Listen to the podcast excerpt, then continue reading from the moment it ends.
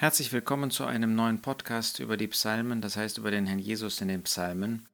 Und wir sind jetzt in Psalm 38 angekommen. Psalm 37 zeigte, dass der Gläubige den Feind, die Bösen, seine Feinde nicht beneiden und bekämpfen sollte, sondern dass er auf Gott vertrauen soll.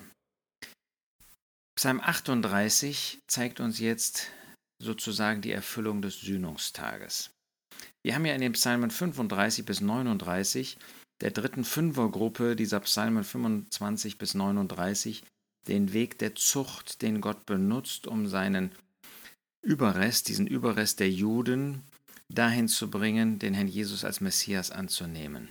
Sie also auf einen Weg der Wiederherstellung zu führen. Und die beiden letzten Psalmen dieser Fünfer-Serie, 38 und 39, zeigen beide sozusagen den Charakter des Sühnungstages. Psalm 38 zeigt, dass die Ungerechtigkeiten, ähm, die sie begangen haben, dass ihnen das bewusst wird. Dass ihnen bewusst wird, dass sie selbst ungerecht waren, dass nicht nur die Feinde ungerecht sind, sondern dass sie selbst keinen anderen Weg gegangen sind. Und Gott benutzt dafür diese Feinde, dass sie erkennen, ja, das sind Feinde, das sind Böse, aber wir selbst waren ja auch nicht anders. Wir selbst sind ja diesen selben Weg gegangen. Nun, das ist natürlich nicht der Herr Jesus. Der Herr Jesus hat nie auch nur eine einzige Ungerechtigkeit getan. Der Herr Jesus brauchte keinen Sühnungstag.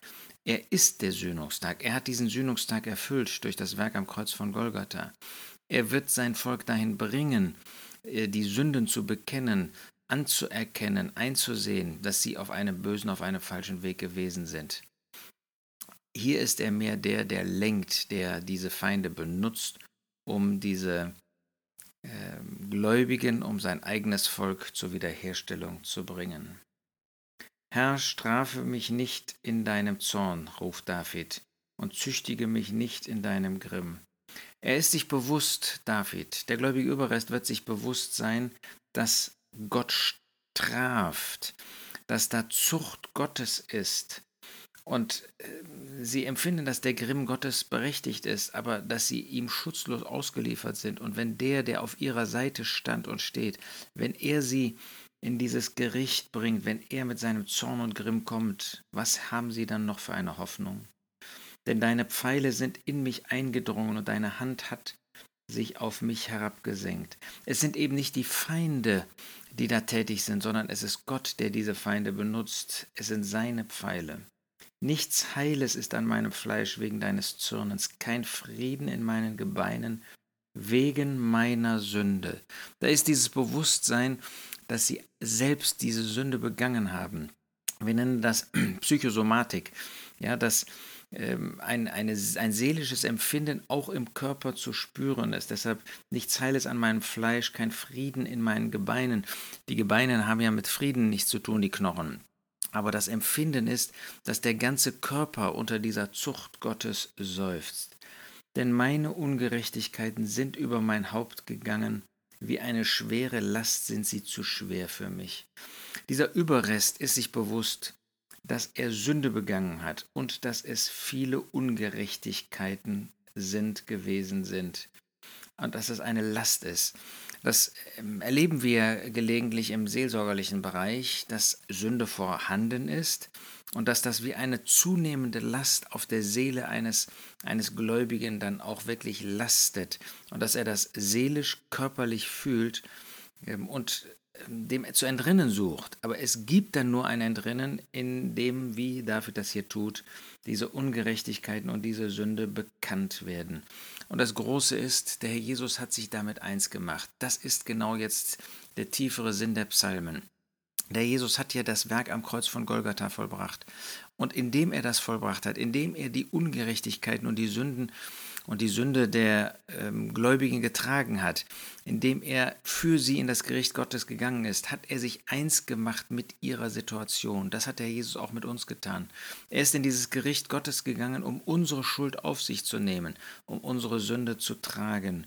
Er hat uns eben nicht allein gelassen. Ja, er, er muss das Volk künftig züchtigen, er muss es durch diese große Drangsal bringen. Er muss auch uns manchmal Wege führen, in denen wir überhaupt dieses Bewusstsein wieder bekommen, ähm, was unsere eigenen Wege bewirkt haben. Aber er tut das als jemand, der unsere Sünden auf sich genommen hat, der in das Gericht Gottes gegangen ist an unserer Stadt. Bei David geht es dann weiter. Es stinken, es eitern meine Wunden wegen meiner Torheit. Ja, er demütigt sich, nachdem er in den ersten Versen gewissermaßen überführt worden ist durch die Feinde, durch das Handeln Gottes, jetzt demütigt er sich. Es stinken, es eitern meine Wunden wegen meiner Torheit. Er hat von seiner Sünde gesprochen, erstens, zweitens von den Ungerechtigkeiten und jetzt spricht er von der Haltung, von seinem Herz voller Torheit. Ich weiß nicht, ob wir wirklich uns so sehr schon gedemütigt haben, wie David das hier tut, getan hat. Ähm, ein, ein, volles Bekenntnis ablegt, so wie das der Überrest tun wird.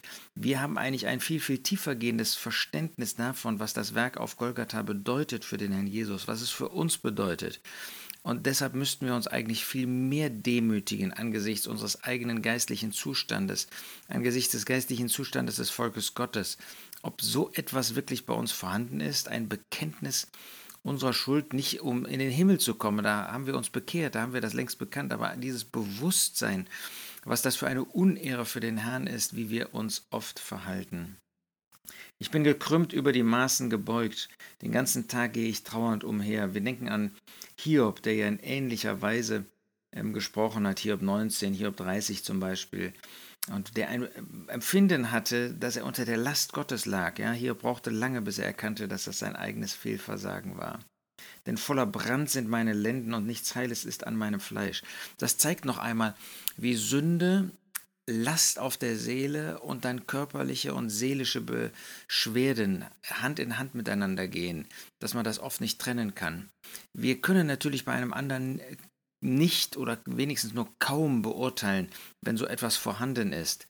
Ähm, aber ich habe so ein bisschen Sorge, dass wir eigentlich über diese Frage immer weniger nachdenken, dass ähm, Leiden, das Zucht Gottes und Fehlverhalten von uns einen Zusammenhang haben. Nicht immer und nicht eindimensional, natürlich nicht. Und nochmal, wir können das bei uns, ähm, können wir das sehen und erkennen und sollten das auch, wenn das der Fall ist, nicht bei anderen ähm, ihnen vorwerfen oder ihnen auferlegen oder dergleichen.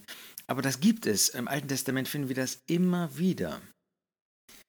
Vers 10. Herr, vor dir ist all mein Begehr und mein Seufzen ist nicht vor dir verborgen. Jetzt nimmt er Zuflucht. Genau das ist das. Wenn man überführt worden ist, wenn man sich gedemütigt hat, dann gibt es einen, bei dem man Zuflucht suchen kann. Das ist bei dem Herrn. Vor dir ist all mein Begehr. Mein Herz pocht, verlassen hat mich meine Kraft und das Licht meiner Augen. Auch das ist nicht bei mir. Ähm, das heißt, ich nehme Zuflucht bei dem Herrn, das hat David getan. Ich finde keine Kraft in mir, ich selbst gebe auf. Ich äh, übergebe mich ganz dem Herrn. Ich habe eben bei diesem Sühnungstag, dass ich sehe, ich bin selber verantwortlich für das, was geschehen ist, aber der Herr hat das alles getragen. Vor ihm steht mein Herz. Ja, ich bin wie ein Mann, Vers 15, der nicht hört und in dessen Mund keine Gegenreden sind. Es gibt jetzt nichts mehr, was ich gegen Gott vorbringe. Es ist nichts mehr, was ich zu meiner Verteidigung sage. Und jetzt kommt ein vierfaches Denn. Denn auf dich, Herr, harre ich. Du wirst antworten, Herr mein Gott. Ja, wir warten auf den Herrn dann. Wir warten, dass er uns Bewahrung schenkt, dass er uns aus dieser Not herausführt. Zweites denn, Vers 17. Denn ich sprach, dass sie sich nicht über mich freuen, beim Wanken meines Fußes tun sie groß gegen mich. Sollen die Feinde gewinnen, sollen die Feinde äh, triumphieren? Nein, wir warten auf den Herrn und wir wissen, dass der Herr nicht zulassen wird, dass die Feinde diese Übermacht bekommen. Drittes denn, denn ich bin nahe daran zu fallen und mein Schmerz ist beständig vor mir. Wir haben ein Bewusstsein, dass wir aus eigener Kraft auch nicht herauskommen aus dieser Not. Und viertens, denn ich tue meine Ungerechtigkeit kund und ich bin bekümmert wegen meiner Sünde. Noch einmal greift David diese beiden Begriffe auf und bekennt sie Gott. Vers 22, verlass mich nicht, Herr, mein Gott sei nicht fern von mir. Eile zu meiner Hilfe, Herr, meine Rettung.